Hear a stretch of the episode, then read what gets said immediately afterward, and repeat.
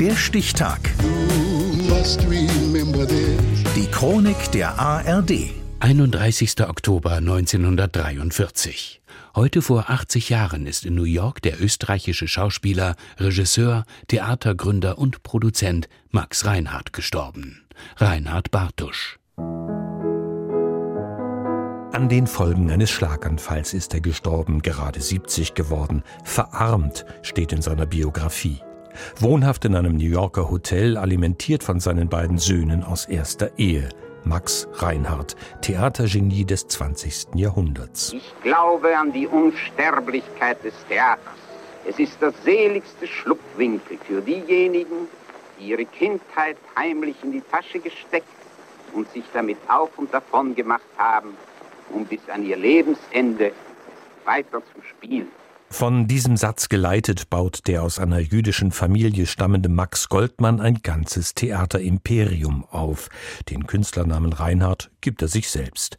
Ein gefragter Schauspieler ist er um die Jahrhundertwende, ab 1903 Theatergründer, Direktor und Besitzer in Berlin und Wien, eine Art Medienmogul bis 1932. Einer mit unerhörtem Schöpferdrang. Wenn wir nach dem Ebenbilde Gottes erschaffen sind, dann haben wir auch etwas von dem göttlichen Schöpferdrang in uns.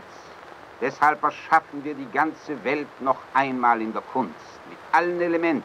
Nimm die Belehrung von mir an. Das war ein weiser und hoher Mann, der uns das Geld ersonnen hat, an niedern Tauschen und Kramen statt.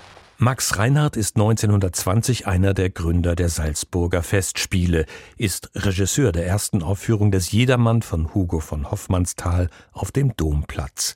Er gilt als Begründer des Regietheaters, inszeniert also nicht werkgetreu, sondern nach eigener Interpretation.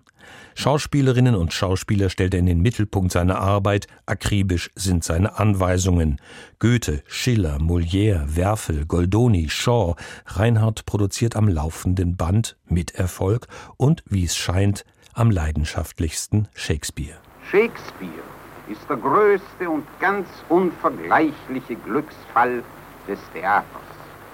Er war Dichter, Schauspieler und Direktor zugleich. Wenn auch nicht im gleichen Maße wie Shakespeare ist Max Reinhardt ebenfalls ein Universalkünstler.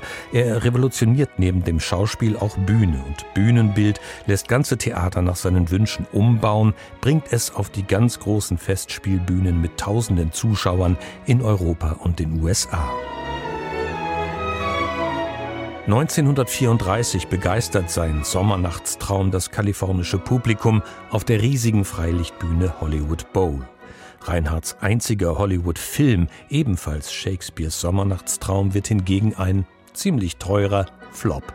Tell me how it came this night that I sleeping here was found with these mortals on the ground. Der Herkunft nach ein Jude weist Reinhard 1933 das Angebot der Nazis einer Ehrenarierschaft zurück. Er verlässt Deutschland.